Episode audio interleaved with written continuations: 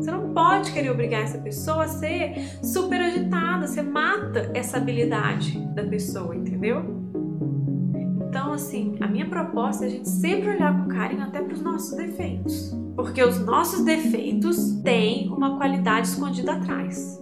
Olha com carinho, olha com cuidado, tem alguma coisa que você está querendo proteger, que o seu subconsciente está enviando uma mensagem querendo proteger. Por isso que é tão difícil mudar, porque o nosso subconsciente é super forte. Ele age em cima de nós, ele toma decisão e a gente não consegue mudar, porque o subconsciente sabe. Então, quando você olha com carinho para aquele defeito, bem-vindos ao podcast Papo Yogi, episódio 4. Doxas, potencialidades e desafios. Gravado domingo, 19 de julho de 2020, às 10 da manhã.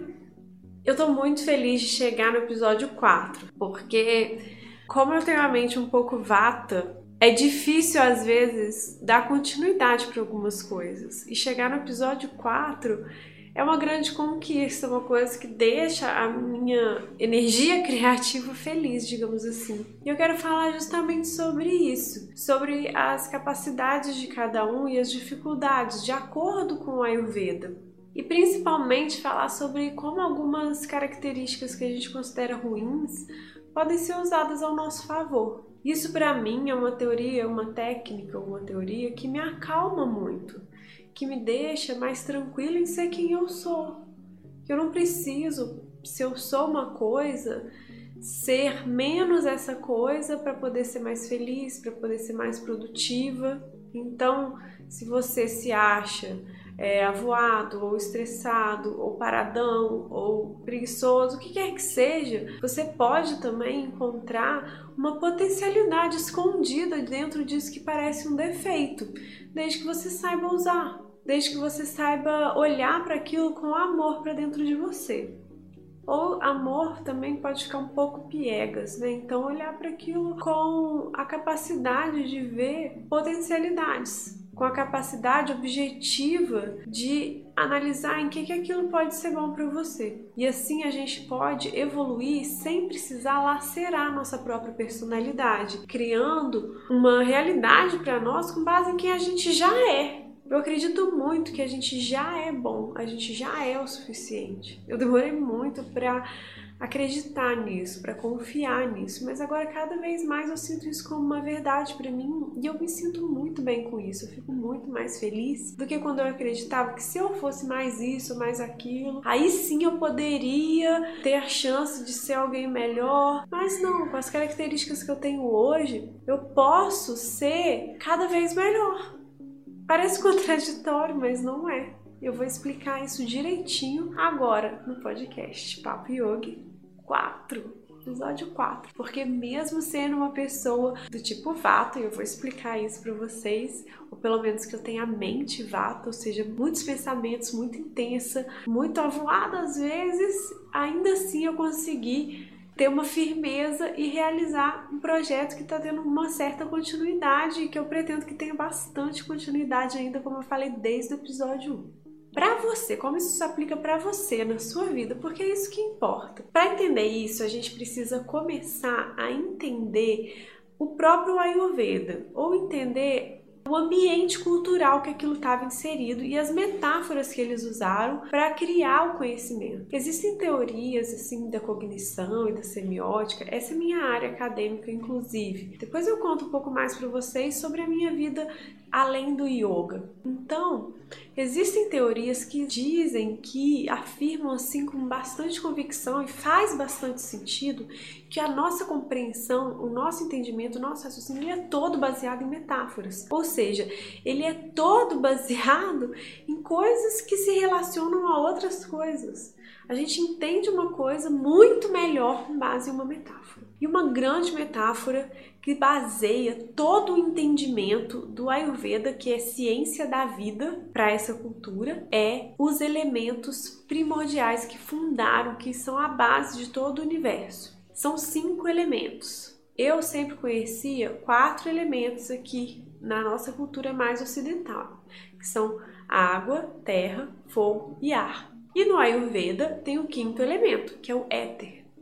Em outras culturas, na chinesa, tem outros elementos, tem metal, tem madeira. Isso aí vai variando e não tem problema nenhum, não há contradição. São diferenças num ambiente ainda assim semelhante, ok? Então vamos lá. O que que significa essas metáforas? O que que significa terra, água, fogo, ar e éter? Os elementos mais sutis, que são éter e ar, teriam sido os primeiros. Primeiro de tudo, o universo primordial seria éter puro éter, aquele, aquele monte de energia antes do Big Bang seria éter, porque éter é o vazio. O vazio é o nada, entre aspas. O éter também tem um outro nome no universo assim mais holístico, que é Akash. Vocês já devem ter ouvido falar em registros akáshicos. Akash é onde está a informação. E na física existe também a ideia de que energia é informação. Então tudo está permeado de vazio e esse vazio tem energia que é informação. Isso é o éter. Então isso é a primeira coisa que surgiu no universo, de acordo com a, o Ayurveda. O Ayurveda é a medicina mais antiga que se tem registro, não necessariamente a mais antiga que existiu, Outras mais antigas podem ter existido, porém sem escrita. Aí não teve registro e aí não sobreviveu até hoje. Então, o que a gente conhece mais antigo é o Ayurveda. E eles têm essa cosmologia que é a ideia de como o universo surgiu. Depois, o próximo elemento a ser formado é o ar. O ar a gente traduz fala ar porque a gente no ocidente convencionou falar ar. Mas na verdade, ar é melhor, o elemento ar é melhor traduzido para o português como vento. Porque vento, ele nada mais é do que a essência do movimento. É isso. Então, muito movimento. Então, o elemento ar movimenta essa própria energia. Com o movimento, aí sim a gente tem um Big Bang. Essa é a ordem o elemento éter, depois o elemento ar. O elemento ar, ele é também vazio, entre aspas, ele também é formado de vazio. Os dois, eles não têm uma densidade muito grande. Juntos, eles são é, muito sutis, muito abstratos, muito intangíveis. E juntos, eles formam um dos doshas que é o dosha vata. Então, uma pessoa com predominância de vata vai ter determinadas características, também são características abarcadas pelas metáforas do éter e do ar, ou melhor, do vento. Quando você pensa em vento, imagina você vento, o que, que a ideia do vento te traz? Para mim, a primeira coisa que o vento me traz é a ideia de esvoaçar os cabelos pessoas, aquelas fotos ou aqueles vídeos das mulheres com os cabelos muito esvoaçantes, papel voando no fundo, aquela confusão. E é exatamente isso. O vento, ele é o que tem a capacidade de mover todos os outros doxas. E outra coisa, o vento, quando ele vem, ele traz coisas. Tipo, se tem uma pessoa lá na cozinha fazendo uma torta, vem aquele cheiro de torta, ele vem com o vento, ele vem com o ar. Ele não vem pela parede, ele não vem pelo chão, ele vem pelo ar. Então, ele traz essas sensações, ele traz frio. O vento é sempre frio. Muito difícil um vento quente. Um vento quente tem até outro nome, é um bafo, não é um vento. Então, tem essas características. O próximo elemento, mais, tô indo do mais sutil para o mais dentro. Então, é éter, ar e o próximo é o fogo. O fogo, ele tem uma, uma materialidade intermediária. Ele não é nem igual à água e à terra, que são bem materiais, tangíveis, tocáveis, e nem igual ao ar e o éter, que são completamente abstratos. Ele está bem no meio do caminho. Ele é um plasma, uma coisa que existe ao tempo em que consome algo, o fogo ele está sempre consumindo. O fogo precisa de oxigênio e de uma matéria para ele poder consumir ela. Então, se você fizer um, um riscar um fósforo, o fogo vai consumir o fósforo, a madeira e vai consumir oxigênio ao redor. Se você tampa aquele oxigênio, não tem mais fogo. E se não tiver o fósforo ou algo parecido, também não tem fogo. A não ser que seja um mago, né? Que, aquelas bolas de fogo assim flutuantes na mão que não consomem nada. Mas se você observar na matéria, na realidade, que nossa, o fogo consome. E essa é uma grande característica do fogo, esse consumir. Esse consumir do fogo é a transmutação, é a mudança, a mudança através do calor. Então, tudo que muda de uma forma para outra é o fogo. É o fogo que faz. Por exemplo, a nossa digestão. Existe até uma palavra em sânscrito para este fogo específico, que é parte dos doshas, mas que esse fogo específico é Agni, é o fogo da nossa digestão, tá aqui no estômago. E, e imagina, a metáfora é perfeita, porque se você tem muito Agni, fogo no estômago, o que que acontece? Queimação, não é? A gente não tem queimação, gastura, que fala quando o estômago tá assim muito agitado, tá irritado.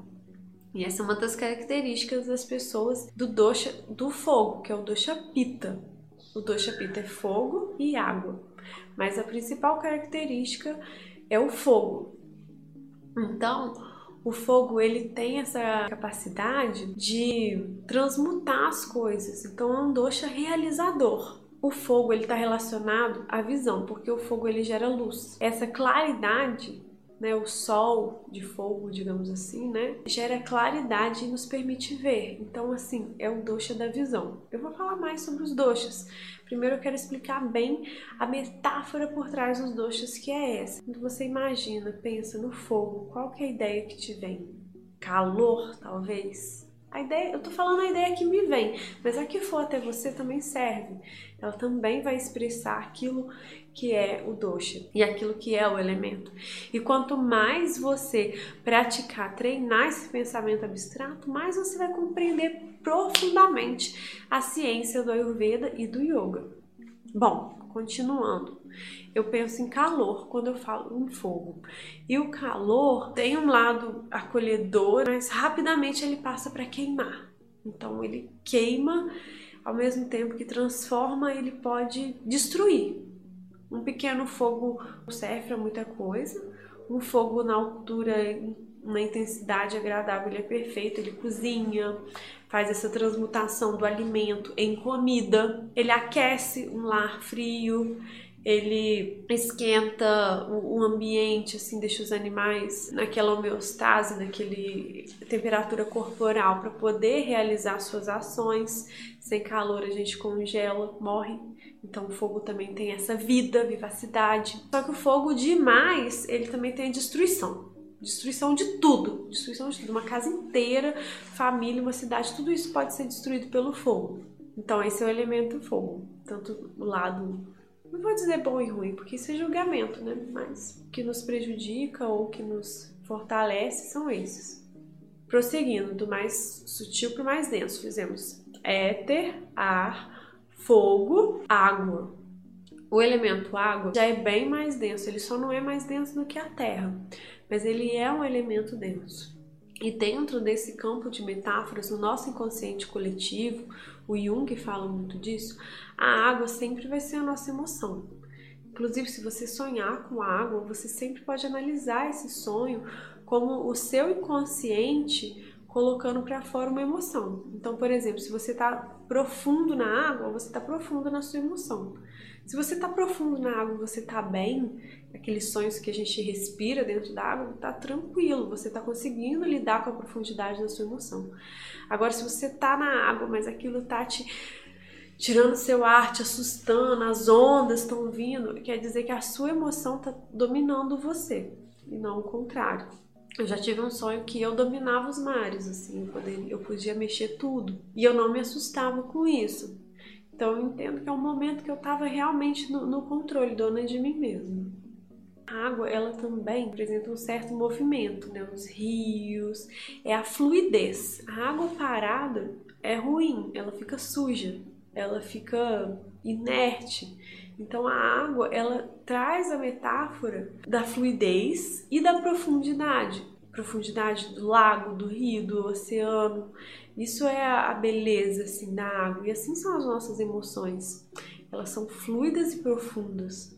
A gente sente raiva, mas é impossível sentir raiva o tempo inteiro. Você pode lembrar da raiva e sentir ela de novo, mas ficar continuamente sentindo a raiva um tempão é muito difícil. Até a, tristeza, por exemplo. Às vezes a pessoa está em depressão, mas ela não está 24 horas triste. Ela fica voltando, né, em momentos de tristeza e tendo dificuldades diversas, mas é até uma, uma crença limitante das pessoas acharem que quem está em depressão está 24 horas triste. Pela própria característica da emoção, ela é fluida. Ela não fica parada, a gente não fica ali sentindo aquilo. Pode acontecer a pior coisa do mundo. Você não consegue ficar 24 horas triste. Você fica triste, aí melhora, aí distrai, né? depois pode vir aquela memória ficar triste de novo. Isso vai te deixando mais triste no geral. E alegria também. Pode acontecer a melhor coisa do planeta. Você vai ficar muito alegre, muito intenso, mas passa um tempo aquilo dá uma baixada e você fica no seu fluxo normal de novo, vai viver a sua vida. Porque essa é a grande metáfora também da água é a fluidez. A água está no dosha pita e também está no dosha kapha. Essa questão da emoção, ela é trabalhada nos dois doshas, ela é existente e intensa nos dois doshas. Por fim, o elemento mais denso é a terra. A terra, fecha o olho se precisar e pensa qual que é a sensação assim quando você pensa em terra. Quando eu penso em terra, eu penso tanto numa montanha, numa estabilidade, numa firmeza, quanto no crescer assim da natureza, como ela é fértil, sabe? Como crescem as coisas, como uma planta consegue viver às vezes num, tem um tantinho de terra entre um tijolo e outro cai uma chuva, nasce uma planta ali. Isso para mim, assim, é a maior metáfora da Terra, essa, essa capacidade de renovação, essa capacidade de crescer e uma firmeza, uma força, a maior força que é possível vem da Terra. Uma força, assim, de todos os outros elementos são muito fortes, mas a, a Terra ela tem uma força diferente, né? Uma força enraizada, inclusive raiz é uma outra metáfora perfeita para a Terra, né? Firmeza, estabilidade. E a terra, junto com a água, é o principal elemento do dosha kapha, que são pessoas que vão ter essa firmeza, essa estabilidade, esse enraizamento, essa, essa coisa de crescer com bases sólidas. E aí eu entro no que são realmente os doshas. O primeiro dosha, o dosha vata, é formado, como eu disse, do elemento ar e do elemento éter. Então, está muito longe do elemento terra. Então, é uma pessoa aérea. Uma pessoa aérea, ela pode ser uma pessoa avoada ou pode ser uma pessoa criativa e espiritualizada. A criatividade, a espiritualidade, não estou falando religião, espiritualidade, contato com o abstrato. Elas estão muito próximas. Porque as pessoas desse dosha conseguem entrar em contato com esse universo de informação que está em tudo, está permeado. Então, elas têm mais capacidade de criar coisas, de inventar coisas na cabeça e mais dificuldade, às vezes, de implantar essas coisas no mundo material. Porque se não tiver bastante elemento terra, elas ficam lá e não conseguem trazer para a materialidade. Então, são pessoas criativas, dinâmicas, alegres, comunicativas, falam bastante, falam muito, têm muito a falar. Porém, são pessoas, às vezes, ansiosas, porque se você viver no mundo da sua cabeça, a nossa cabeça leva melhor sobre a gente na maioria das vezes. A nossa cabeça cria cenário, a nossa cabeça faz um monte de coisa. O dosha vata tem essa característica de ser mais leve. O dosha vata tem essa capacidade de voar, de ir assim com o vento. E isso é bom porque são extremamente criativos. Se precisar de uma inovação, você precisa de ativar o seu dosha vata.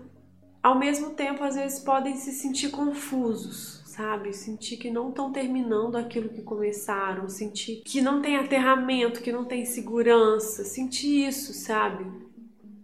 Esse é o grande desafio do Doshavata, sentir que a vida não andou, que teve, teve, teve ideia e a vida não andou. Esse é o desespero do Vata. É tipo você ter aquela confusão mental, aquele monte de ideia, ideia boa, não conseguir realizar, ficar naquela confusão mental, aquele desespero. E o Vata vive às vezes no futuro. O grande desafio mental do Vata é não estar no presente, porque o presente é muito mais relacionado a coisas práticas e menos abstratas.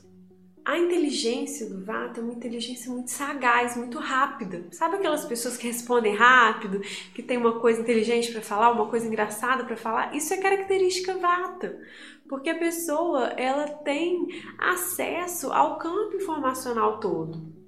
Eu já ouvi pessoas falando assim: ah, se você é vata, você precisa ser menos vata. Se você está com desequilíbrio de vata, você precisa se aterrar e, se, e, como se fosse ser mais elemento terra, sabe? Ser mais firme, se enraizar. Nada contra, tudo bem, isso é uma visão. Só que ao mesmo tempo também é mais interessante você aplicar o lado vata de que você tem para algo útil do que tentar ser menos vata, entende? Então, se você tem uma confusão mental muito grande, você pode pensar assim: uau, eu tenho muitas ideias boas, que bacana, eu posso fazer algo com isso. E às vezes a gente não precisa largar as nossas ideias, a gente pode priorizar uma e as outras manter com mais suavidade em paralelo para não matar essas ideias. Vata odeia rotina. Vata gosta de liberdade, criatividade. A rotina vai minando a criatividade do Vata. A rotina vai deixando ele mais. Ah, nossa, ou então pior, vai deixando ele viver na cabeça dele, assim, e aquilo acalma o Vata de uma certa forma, mas ao mesmo tempo vai minando aquilo que ele tem de mais bonito. Então, para que curar o Vata impondo uma rotina muito intensa? Às vezes, um, um item de rotina só já é suficiente. Por exemplo, comer uma coisa X no café da manhã que vai te dar uma energia, comer uma proteína no café da manhã que vai te dar energia, ou então fazer uma meditação específica todo dia de manhã. E aí, todo o resto do dia ser um pouco mais livre, ter mais aquela dinâmica, assim, né? Isso ajuda o Vata a não ter que deixar de ser Vata. Ser Vata é uma benção. Tem gente que fala de Vata como uma coisa assim horrorosa, porque não é valorizado hoje. O que é valorizado hoje é ser Pita. Isso que é valorizado. Depois eu vou chegar no que é o Pita, mas é uma pessoa assim, extremamente produtiva, uma pessoa que pensa muito em trabalho, uma pessoa que consegue fazer vários projetos, realizadora, entendeu? Isso que está valendo hoje no mundo. As próprias empresas estão buscando pessoas com criatividade. Só que é preciso entender que a criatividade ela tem um conjunto de fatores ao redor. Para você ativar essa criatividade, para você entrar em contato com as informações, o principal é a meditação. E a meditação é muito natural para o Vata. O Vata entra em meditação muito rápido, o Vata vai, o Vata se conecta rápido, porque a, a constituição dele já é de um elemento ar e éter. Então ele já entra em contato com, essa, com esse universo muito mais rápido. Se você é uma pessoa criativa, se você é uma pessoa ansiosa, você pode trabalhar isso a seu favor. Você pode falar assim: nossa, eu tenho acesso a muitas informações. Eu vou passar a colher essas informações. Eu vou passar a ter a calma e a alegria do Vata, porque o Vata ele consegue pensar abstrato. Se você coloca muito pensamento concreto no Vata, você mina o Vata. Você fala assim, você tem que ter um, emprego regular, você tem que não, não, não, o mundo é assim, você está no mundo da lua, vai matando o Vata. Só que se o Vata quiser fugir desse mundo da lua, ele vai ficar pior do que é. Então, o legal é você pegar esse mundo da lua e fazer um quadro. E às vezes a gente acha que criatividade é coisa artística. Eu mesmo já dei esse exemplo, um quadro. Não necessariamente. Uma empresa inovadora precisa de criatividade, entendeu? Precisa muito, precisa de colocar essa, essa energia em movimento, não podar ela. O dosha pita é um dosha que une fogo e água, e o principal é o fogo. Então, assim, o dosha pita, como eu falei, é o mais valorizado na sociedade hoje. Então as pessoas elas podem ser pita que elas ganham um certo passe assim, aceitam, sabe? Se a pessoa é extremamente produtiva, as pessoas aceitam que ela seja grossa, por exemplo, que é outra característica de pita. Não tem tanta crítica quanto se ela for criativa, aceitar que ela seja desorganizada. Não, não tem essa mesma aceitação, entendeu? O dosha pita ele é valorizado porque a gente vive num mundo capitalista em que a sobrevivência e mais que a sobrevivência, o status vem dessa realização material e o pita ele sabe realizar. O pita não é o lado que vai gerar as ideias, mas que vai pegar as ideias, traçar um plano de longo prazo, é aquela visão afiada, sabe? Lá na frente e tenha certeza, clareza e pá, Só que, gente, clareza sem movimento não adianta. Não adianta. Até o Pita precisa do Dosha Vata para gerar movimento. O Dosha Pita tem essa característica boa de pegar um plano e achar as etapas desse plano e fazer isso virar um plano de longo prazo, entendeu? O negócio super evolui ali na mão do Pita. Ele tem a característica da transmutação, lembra do fogo? Então, se o Pita conseguir dosar, ele transforma todo aquele material, cozinha e vira uma comida, entendeu? Então, ele transforma aquelas ideias, aquele monte de papel, num, num plano, num projeto, e ele lidera as pessoas, ele faz as pessoas fazer a fala bem clara, a fala precisa, a terminologia pá! é penetrante, a característica de Pita é penetrante. Porém, também em desequilíbrio, o Pita ele tem, por exemplo, cabelo branco, que ele queima. A metáfora é ele queima a cabeça. Ele tem cabelo branco antecipadamente, porque ele queima a cabeça dele, entendeu? Então, o dosha pita, ele é fundamental, ele é muito valorizado hoje. E no próprio metabolismo, assim, o dosha pita, ele tem um formato mais bonito porque hoje também é valorizado isso, né? Um, um, corpo mais magro, né? Mas não tão magro quanto Vata, então com bastante formato, né? Ele, ele se molda, ele tem essa característica, né? Esse calor também gera um metabolismo mais acelerado, então tem facilidade de algumas atividades e não engorda tanto quanto o Kapha. Então assim, o Pita ele tá realmente em voga hoje. O legal o bonito, o status ser pita. Só que a gente precisa de todos. O próprio pita não sobrevive sem o vata nem o kapha. E aí eu vou entrar no que, que é o kapha. O kapha é aquela personalidade mais firme, mais tranquila. Terra com a água gera o barro. E não tem aquela metáfora assim do, do barro, do homem ter sido feito de barro, porque é isso um cafa bem equilibrado, ele faz, ele realiza e ele realiza com solidez. Porque é uma pessoa sólida, firme. Costuma ser uma pessoa com mais massa corporal, com os ossos bem fortes também. Já tá aqui, ó, nesse extremo, ele já tá bem denso, do que lá no Vata, ele é muito ar e hétero, até o osso é fino, né? Uma, um desequilíbrio de vata é osteoporose, porque tem ar no osso. Ar, o vata ele é todo cheio de ar. E aqui, não, é o contrário, ele é firme, ele é sólido. E assim, um café equilibrado, aqui na solidez, ele é generoso, ele é macio, ele é acolhedor. Assim como a terra é generosa, macia, acolhedora, mas o dosha kapha em desequilíbrio também, ele tem mágoa, porque o dosha kapha ele acumula, ele é matéria, então ele é mais, mais, mais, mais. E às vezes tem um apego. E a nossa mágoa muitas vezes nada mais é do que um apego a algo ruim que te aconteceu. Não consegue soltar, não consegue perdoar, segura aquilo, né?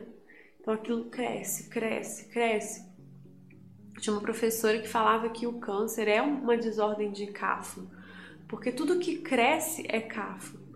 Então, tudo aquilo que não consegue soltar, que fica ali, que se multiplica, é cafo.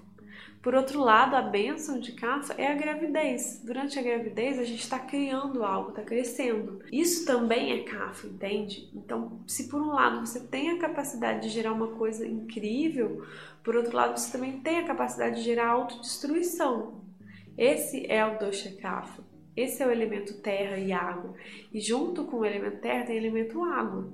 Então essa água ela pode ser fluida, ela pode servir para ter uma emoção de generosidade, como pode servir também se você não deixar essa água fluir, não soltar, um apego, né, pode servir para gerar uma lama assim, uma terra lamacenta, em vez de gerar um barro, uma argila, virar uma terra lamacenta. E uma terra lamacenta é péssimo, né? Você não quer nem andar, não cresce nada, mata as plantas. Se tiver água demais, mata as plantas. Se a água não fluir, não for na quantidade certa, né? Encharca tudo. E isso é um risco do CAF, encharcar tudo de emoção, viver de mágoa, viver numa letargia. Esse é um, um grande desafio. Só que o Dosha Kapha, quando ele está harmonizado, ele é extremamente bondoso. É maravilhoso, assim. O Dosha Kapha, eu digo que ele tem essa característica da mágoa. Mas a mágoa, ela só existe no dosha kapha quando essa pessoa não entende o porquê que a outra pessoa fez tal coisa. E ela fica se remoendo porque ela quer entender. O dosha kapha, quando ele entende, ele tem uma capacidade de compreensão, um amor tão grande, tão profundo, que ele é capaz de compreender as coisas mais difíceis. A pior pessoa do planeta, ele é capaz de compreender profundamente, olhar o coração daquela pessoa e ver a bondade que tem lá dentro. De verdade, essa é a magia, a beleza, o superpoder do dosha kapha, que eu sou muito apaixonada. Eu anotei algumas características assim de cada dosha porque, por exemplo, o dosha kapha é uma pessoa muito rígida às vezes, até consigo mesmo, assim, de teimosa, teimosa. Porque empacou, sabe? Aquele parado mesmo do elemento terra. E uma característica, entre aspas, boa disso é o próprio, é o reto agir, sabe? Sem você ter essa firmeza, uma pessoa te convence a fazer algo errado, algo que você não, não tá em, em alinhamento com o seu ser, mas se você tem firmeza, nada te convence. Então essa mesma característica, ela vai ser boa para você ou ruim. Depende se ela tá pautada no seu ser, no seu centro, que você encontra com a meditação facilmente, com a prática constante da meditação, ou se ela tá pautada em mágoa, em trauma, em vontade de se vingar, em apego à não compreensão, em vez de apego à compreensão, em vez de soltar e compreender que a compreensão ela vai vir do tempo que é possível compreender. Você não vai conseguir compreender, está com raiva daquela pessoa, não entende porque que ela agiu daquela forma. Então você precisa entender que a sua compreensão de porque que ela agiu daquela forma vai vir, mas vai vir no tempo que quando você estiver pronto. Então soltar aquilo e perdoar, entendeu? O dosha pita. O dosha pita, ele tem, por exemplo, uma característica ruim, entre aspas, irritadiço. Por quê? É um doce da realização. E para realização, esse doce entende que ele precisa de controle. Quanto mais esse doce controlar tudo e todos, mais o projeto vai agir do jeito dele. Então, assim, às vezes é um, uma, tem uma arrogância, sabe? Tem que ser do meu jeito, nananã. E aí, às vezes, ele se irrita. Como ele é baseado na visão do Chapita, se ele vê uma coisa nossa, aquilo não tá do jeito que eu coloquei, se irrita. Às vezes ele pensa assim, nossa, eu sou muito irritado, isso é um defeito. Mas não é um defeito. Como você reage a essa irritação pode ser um defeito. Se tá ferindo as pessoas ao seu redor, se tá te ferindo por ferir as pessoas. Isso pode ser um defeito quando a gente pensa na reação emocional ou na reação à emoção de irritação. Só que a irritação em si ela não é um defeito. A irritação de uma pessoa pita, ela é um termômetro. Aquela irritação ela serve para a pessoa perceber que tem coisas erradas, que não está no planejamento na forma como ela quer, como ela idealizou, como o cérebro dela, que é capaz de calcular uma imensa quantidade de variáveis, planejou mais do que o racional consegue expressar. E se sai um detalhe do lugar, esse dosha sabe que aquilo tem um efeito em cascata, então ele se irrita. O que que vai fazer essa irritação ser uma coisa ruim? A forma como você reage à irritação que veio. Veio uma irritação, a irritação ela é irritação. Como você reage? Você consegue transformar essa irritação numa proatividade e fazer as coisas voltarem ao curso correto? ou aquela coisa vem uma irritação e aí você odeia a irritação, porém a irritação ela é extremamente necessária, por isso ela grita em você e aí acaba te dominando. Se você der voz à irritação dentro de você, você pode canalizar ela para retomar as coisas para o caminho que deveria estar sendo tomado de verdade. Entende como isso é uma grande potencialidade do Dosha Pitta? Como isso que parece um defeito, ser irritado é defeito? Ser irritado não é defeito, ninguém consegue não se irritar. O que a pessoa consegue é não explodir, não ficar loucão porque se irritou. Agora, se irritar é impossível de evitar. Uma grande potencialidade do Dosha Vata que está escondida atrás de um defeito: ansiedade.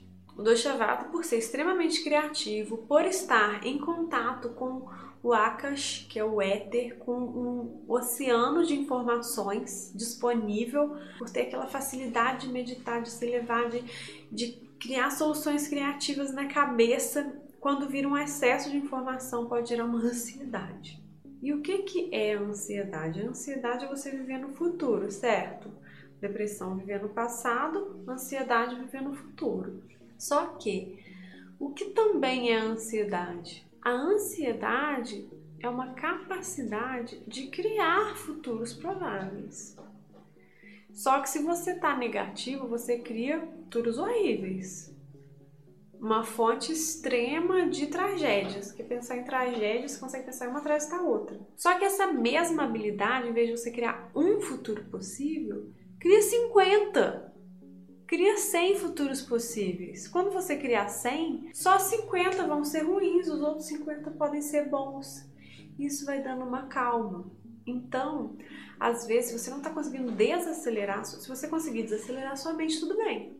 Mas se você não está conseguindo desacelerar a sua mente, use essa mente acelerada para criar também coisas boas, para despolarizar esse medo, para tirar a influência do medo na criação dos seus futuros possíveis. Porque o Vata ele é o responsável pela idealização das coisas. Não existe idealização sem imaginar o futuro. Porque se a coisa não existe no mundo material agora, você vai inventar. Você está criando o futuro, está imaginando o futuro, está imaginando um dia em que isso vai ser verdade. Sem que a habilidade de criar o futuro, não tem criação de nada. Então, o que precisa ser feito é dar uma modulada nessa criação para ela não te dominar para ela não te assustar, não virar uma coisa que age sobre você em vez de ser algo que passa por você, te transforma e faz você agir no mundo. Faz você movimentar outras pessoas. Esse é o potencial do Doshavata. Movimentar o mundo, fazer a roda girar, fazer as coisas acontecerem. Ah, o Pita que é o, o realizador. É, mas sem o Vata, não, não tem Pita realizando. Não tem. Porque não tem a ideia, não tem o start. Bom, Voltando então lá no Dosha Kapha. Dosha Kapha, as pessoas falam assim: ah, Dosha Kapha tem tendência à inércia. Então, uma boa coisa contra é isso é fazer muito movimento, fazer uma prática de yoga com bastante saudação ao sol para gerar um movimento, ele não ser, não ser tão inerte. Tudo bem. Tô dizendo que isso não é legal? Não, tô dizendo que isso é super legal. Mas também tem uma outra forma de ver a inércia. A inércia, ela pode estar encobrindo uma necessidade de conservação de energia. Vocês sabem, gente, que atividade física, quando a pessoa está muito estressada, no momento de pico de estresse, não adianta fazer pior porque tem um nível de cortisol alto, atividade física ela só vai estafar o corpo, não vai dar benefício. Então, primeiro a pessoa tem que se acalmar para depois praticar atividade física. Não adianta você falar assim, ah, você está estressado, vai praticar atividade física porque atividade física acalma. Não, você tem que estar tá mais ou menos bem para poder já fazer essa atividade física. Para aí você evitar o estresse e não o contrário, certo? A inércia ela evita que a inércia é bem usada, digamos assim. A inércia é quando você sabe o que, que tem por trás dela. Então, essa inércia que você sabe o que, que tem por trás dela, ela evita que você se estafe. Ela evita que o CAFA use a energia dele para coisas fúteis, porque o CAFA precisa pensar no longo prazo. Ele não pode fazer um monte de coisinha. Isso vai cansar ele e vai fazer ele perder a nutrição, vai fazer ele perder aquilo que ele tem de melhor, aquilo que faz com que ele crie um pouquinho de cada vez. Sabe aquela pessoa que tem habilidade de fazer um pouquinho de cada vez? É o contrário da pessoa ansiosona. É a pessoa que consegue pensar no longo prazo, dar um pequeno passo hoje, tem a paciência, vislumbra lá na frente.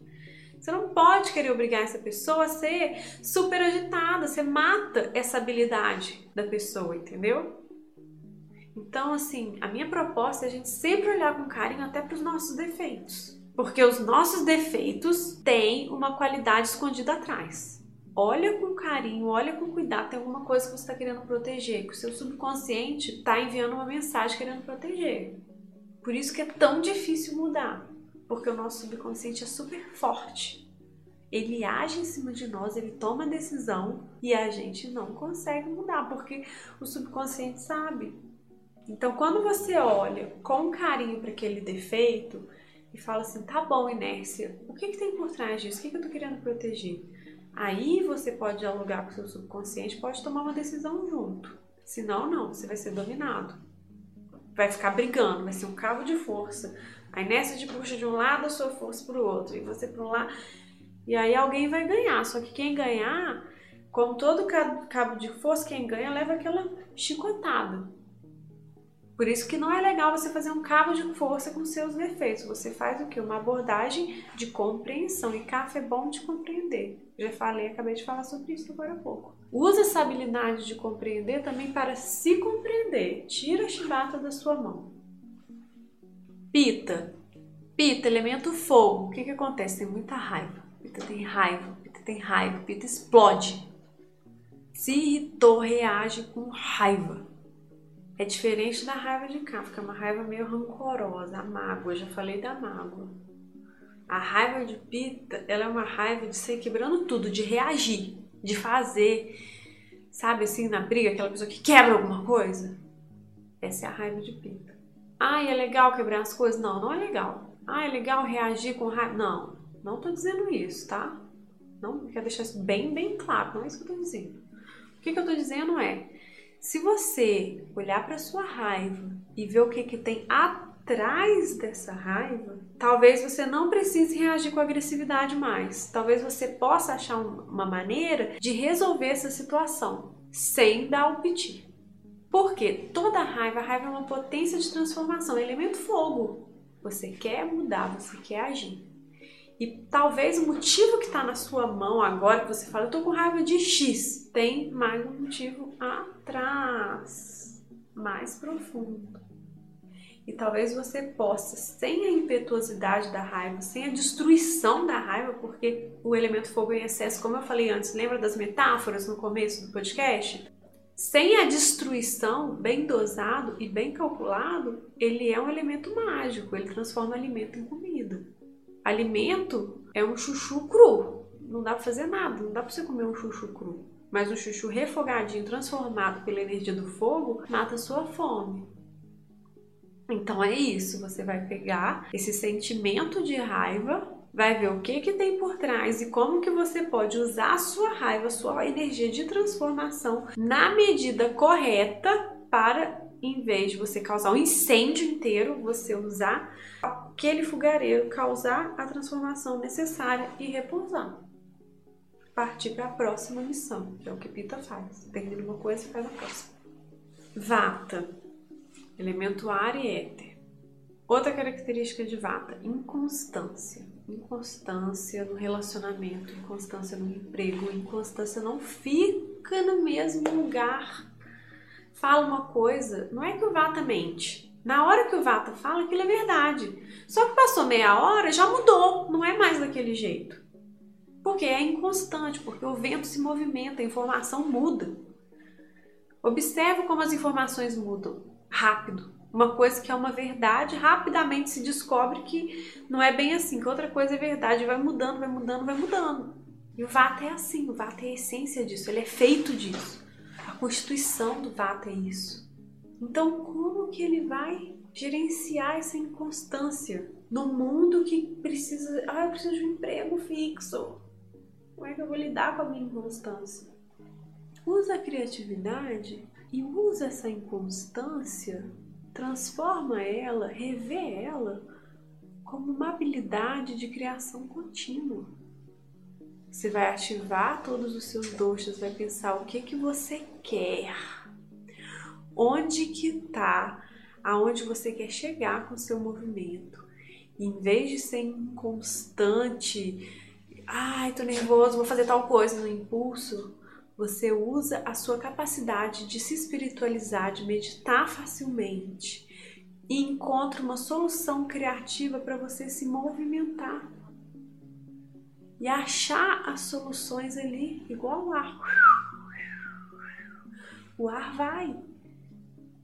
Isso é uma habilidade do Doshavata. Não é inconstância, ou melhor, não precisa ser inconstância, não precisa ser uma inabilidade de manter um relacionamento, um emprego, uma coisa fixa. Pode ser uma capacidade de constante adaptação, de constante mutação. Vá até o mais adaptável. Ele consegue viver na montanha gelada, na praia quente e trocar, depois de seis meses, mudar tudo, começar do zero.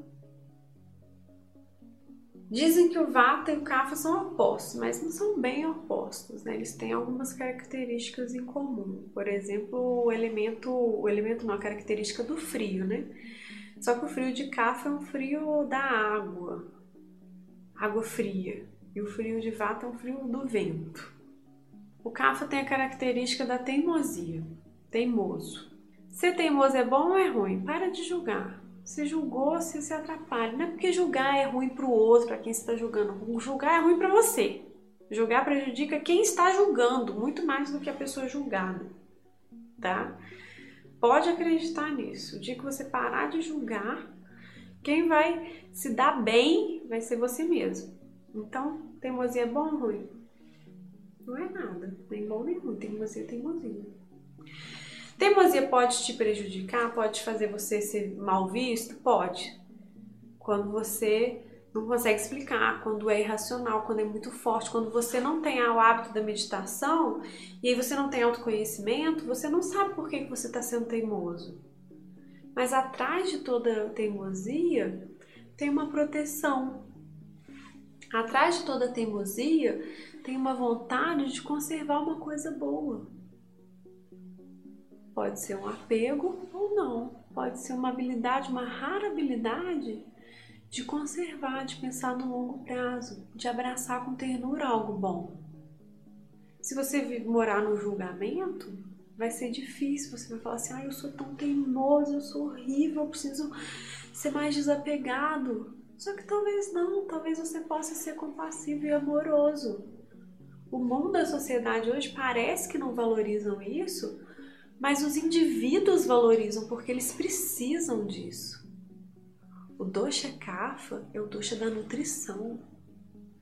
É a nutrição física, emocional, a compreensão, um dosha compassivo. Então a teimosia também tem uma firmeza de propósito. Também tem a vontade de proteger, proteger quem se ama e proteger a si mesmo, uma autopreservação. Claro que tem formas e formas de se expressar. Não precisa expressar sua teimosia sendo grosso, duro, arrogante. Você pode expressar sua teimosia com uma firmeza digna de um café equilibrado, que sabe muito bem que o amor e a gentileza e o valor estão contigo. Certo? Dosha Pita. Tem gente que fala assim, Pita é competitivo. Então tem que ser menos competitivo, tem que abrir uma competição só com você mesmo. Pera lá. Calma, calma. Se comparar com os outros, pode ser muito ruim realmente, se fizer você se desmotivar ou se fizer você aquela competição não saudável que faz você desmerecer o próximo, realmente pode ser ruim. Mas a solução não precisa ser a única, a solução não precisa ser, ah, você ser a versão melhor de você mesmo e não, não se ligar com os outros, não competir. Não precisa ser só isso. Tem uma opção um pouco mais profunda para você analisar. O que, que é a competitividade? Vamos supor no mercado. Você é empresário ou autônomo ou até numa empresa, quer evoluir ali e aí a competitividade nada mais é do que uma visão ampla, uma visão de longo alcance, não só para frente, de futuro, mas aqui, ó, no campo todo. Isso é a competitividade. E essa competitividade, ela é uma habilidade rara. Nem todo mundo consegue ver múltiplos elementos em campo. E o Pita consegue. E aí ele vai ser competitivo, porque aí ele vai querer ir na frente. Agora, esse pita, quando o pita está alinhado com consigo mesmo, pratica o autoconhecimento, tá de forma satívica, agindo para o bem, essa competitividade, sabe o que ela vira? Uma capacidade criativa única dele expressar o melhor dele, o potencial dele. Às vezes, se você tem um concorrente, você não precisa ganhar só sendo melhor do que o seu concorrente e aí dominar o mercado. Às vezes você pode sair pela tangente um pouco, você pode ser único. Ele passa a não ser mais seu concorrente, porque você está oferecendo uma coisa diferente, uma coisa única, uma coisa que você tem a capacidade de ser. E você só conseguiu observar isso porque com o seu dosha pita bem aguçado, você conseguiu visualizar um campo bem amplo, toda a concorrência. Isso que é a competitividade saudável do dosha pita. Isso vale para qualquer ambiente. Relacionamentos, emprego, carreira, empreendedorismo, empresários, autônomo, profissional, vários campos da vida, vários. O dosha vata dos elementos ar e éter é um dosha muito dinâmico. É um dosha que consegue assim feitos incríveis. Pode ser até um gênio, sabe? Pode ser gênios da inovação eles podem criar coisas inimagináveis, quer dizer, são imagináveis, mas pegar a ideia do campo, realizar a inteligência do Vata, é muito rápida, muito rápida. É a mais rápida de todas. Sabe aquelas pessoas que têm aquelas respostas, aquelas sacadas? Sim, é o Vata. E ele é o responsável pela idealização, além de movimentar os outros doshas. O Pita é o responsável pela realização, porque a realização ela transmuta, é o fogo, faz acontecer, põe na matéria. E o Kapha, ele nutre, faz aquilo crescer, faz aquilo prosperar, faz aquilo ter brilho. E olha, gente, você pode ter feito um teste ou dois, ou ter analisado aqui pelo que eu falei e falado, ah, eu acho que meu doce é tal, mas a verdade é que nós todos temos todos os doces talvez uma proporção maior do que a outra, ou talvez um doce esteja muito exacerbado em desequilíbrio porque você não olhou para ele, não cuidou desse aspecto do seu ser. Mas todos nós temos os três. E todos nós temos os três em quantidade suficiente para realizar o nosso Dharma aqui na Terra. Então, quando você olha com esse carinho, essa compreensão abstrata que depois vai para o concreto na sua vida prática e consegue se auto-transformar se olhando de uma maneira boa, você consegue realizar tudo que você quiser, tudo que você veio aqui fazer.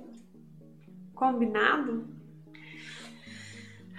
Gente, esses são os pontos que eu gostaria de abordar com vocês hoje. Eu espero que vocês consigam usar isso para olhar para si mesmos com mais autoconhecimento, mais clareza mental, sem chibata, com muito amor por vocês mesmos. Manda para mim pergunta, dúvida que vocês tiverem e também sugestão de tema para os próximos podcasts. E eu vejo vocês semana que vem. Esse podcast está disponível no YouTube, no Spotify, no Deezer, no Apple Music. E semana que vem a gente vai trabalhar o tema autoconhecimento, facetas do autoconhecimento. Hoje a gente já trabalhou algumas facetas, que são os doshas. Semana que vem a gente vai trabalhar várias outras. Espero vocês lá. E continue acompanhando as nossas lives no Insta, tá bom? Um beijo e até semana que vem.